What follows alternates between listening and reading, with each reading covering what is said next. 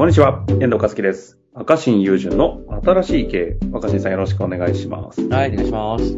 さあ、ということで、今週も行きたいと思いますが、今日のご質問、経営者の方で28歳 IT 企業代表となっておる方からいただきました。行きたいと思います。えー売上は2億弱、組織規模は10名程度の受託開発メインの中小企業です。本来であればベンチャー企業ですと書きたいのですが、実態は急成長を目指すに至ってない中小企業です。今回は経営者の腹のくくり方について質問させていただきたく投稿いたしました。弊社創業以来ずっと自己資金経営で融資も出資も受けることなく気の合う仲間たちとここまで進んでこれました。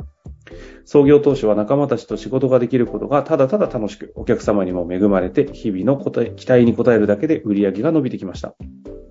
ただメンバーも結婚をしたり、家庭も持ったりして、このままの成長ペースでいいのかなと、自分も新しいチャレンジをして、ベンチャー化をしたいと思うようになりました。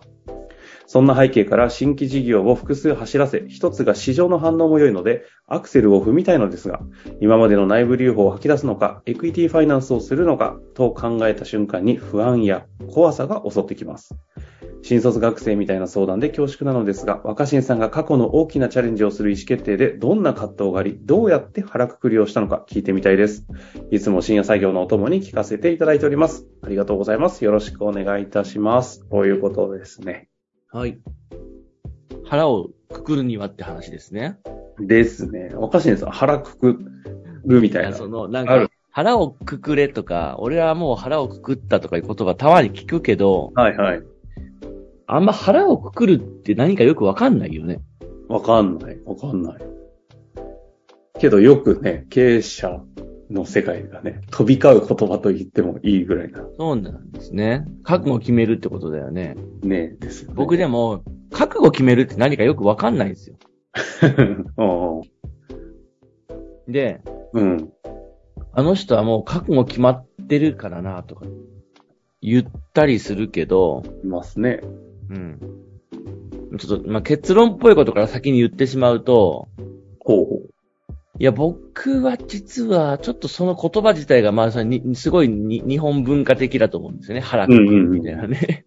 腹切り的なところですもんね。腹くくる。待ってね。一応確かに腹をくくるって何なのかちょっと元を調べておこう。あ、今、グーグりますか。ちょっと待って。腹をくくるね。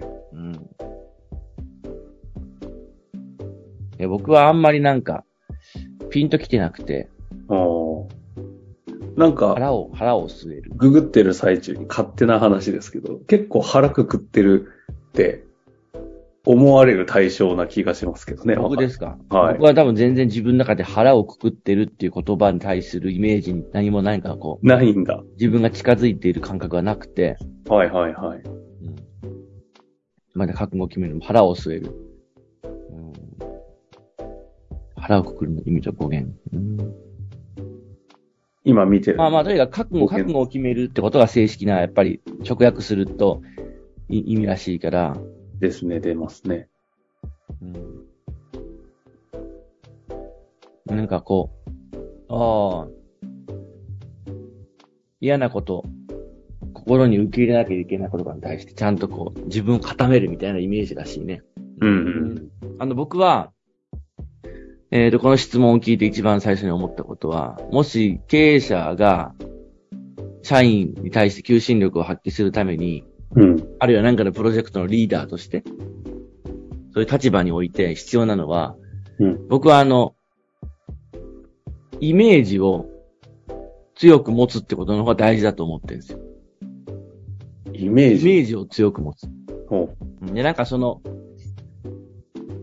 覚悟を決めて、俺はもう固まって動かないぞっていうのは、むしろなんかちょっと時代に合ってないっていうう。か、はあ。確かにね、ブレないみたいなものは、うん。かっこいいんだけど、じゃあブレないんだったら何がブレない方がいいかっていうと、覚悟がブレないことより、なんか思い描いてるイメージがすごく強いからブレない方が僕はいいんじゃないかと思ってて、はいはいはい。みんなも安心してついていけるじゃん。うん。だってその、覚悟決まってる人のことをみんなこう素晴らしいという一方で、あんまり頑固な人って歓迎されないでしょ。そうですね。もう俺ら覚悟決めたんだからこの事業はやめねえんだとか、うんうん。俺がこんだけなんかこう、覚悟決めてやってんだからお前らもやれみたいななんか嫌じゃないですか。確かにね。だから、僕は自分がどうなってるかっていうと、ほうほう。うん。今言ったように、イメージを強くして、自分のな、その物事に対する、だからなんか、かっこよく言えばビジョンですよ。うん、いや、うんその言葉出るよね。あビジョンね。そうそうそうそう。で、ビジョンっていう言葉の方がみんなふわっとしてるから使いにくいかもしれないけど、そんなことないと思って、覚悟を決めることがよくわかんない。自分で覚悟メーターなんてないじゃないですか、別に。はいはいはい。うん。で、強いイメージを描いた結果として覚悟が決まってるようなことはあるのかもしれないね。ああ、だから、は腹くくるとか、覚悟するみたいな方を一生懸命するってよりも、そうだ、それはもしかしたら結果かもしれない。ああ、で、じゃあ、な、何をした結果かっていうと、やっぱ強いイメージを持ってる結果。まあ確かにそうです。で、僕はなんか、結果周りから見て覚悟が決まってるような感じに見えるときはきっと、うんうん覚悟を決めてるんじゃなくて、強いイメージが、自分の中の勝手な強いイメージがあってやってるっていう状態。うん。ああ、その、だから、ビジョンというか映像が、起死鮮明に見えてると。別にビジョンってなんか壁にかけて、こういう未来を作るとか、なんかそんなこと言ってるわけじゃなくて、うんうんうん。なんか勝手にそういうふうに思って、その自分の頭の中で思ったイメージってせっかくだったら実現したいじゃん。実現っていうかその別に詳細にじゃなくてもね。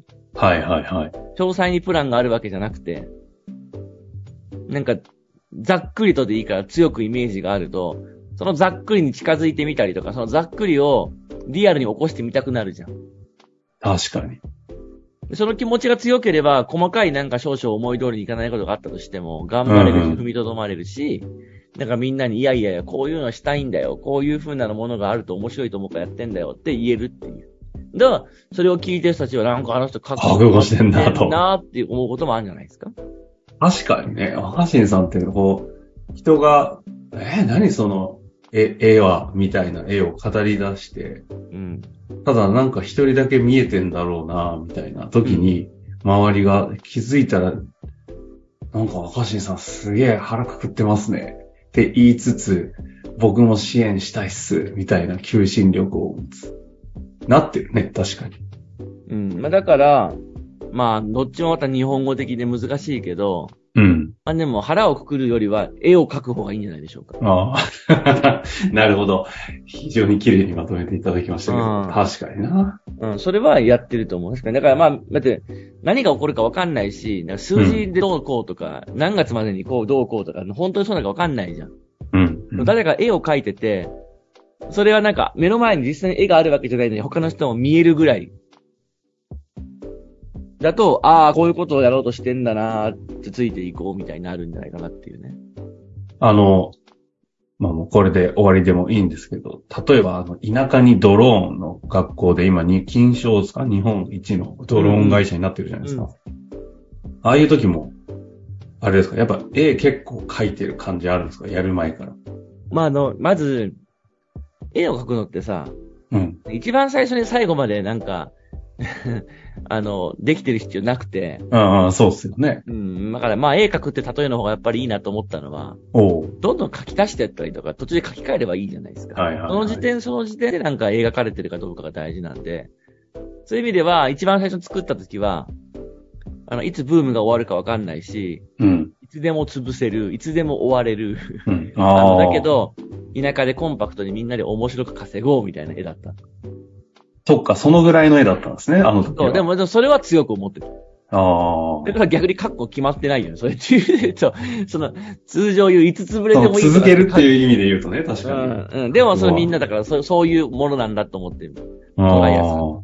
ところがだんだん、軌道に乗ってきて、日本一になったりして、うんうん。今度は、せっかくだから、こう、田舎の空いてるものとかを活用して、あの、面白くしようみたいな。まあだから、うんだんだんと絵を描き、描き換えていくっていうか、あそれでいいんあ。じゃないですか。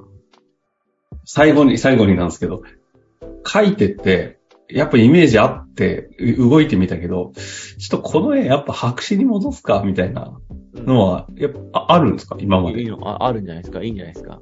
あ、あるんですね。なんかなんだかんだでさ、若新さん絵描き切ってきてるイメージあるんで。やんなことはないですよ。だから絵も別にその描いた絵通りになったかどうかじゃなくて、うんうん。その都度その都度みんなが、なんかちょっとこう安心してついていけるかどうかのが大事だし、おー。むしろその描いた絵に縛られすぎない。だから所詮絵は絵でしかないってことじゃないですかね。ああ、なるほどね。まあ、ということで、だいぶヒントいただいた気がするのでね、今日はこの辺りで終わりたいとは思いますが、ちょっとこの話を受けて、ちょうどね、今、エクイティファイナンスやらどうしようかなみたいなタイミングみたいなので、これを聞いてもし質問追加ありましたら、ぜひいただけたら答えていきたいなと思いますので、ぜひ頑張ってみてください。ということで終わりましょう。はい。ありがとうございました。本日の番組はいかがでしたか？番組では若新雄純への質問を受け付けております。ウェブ検索で若新雄純と入力し、検索結果に出てくるオフィシャルサイト若新ワールドにアクセス。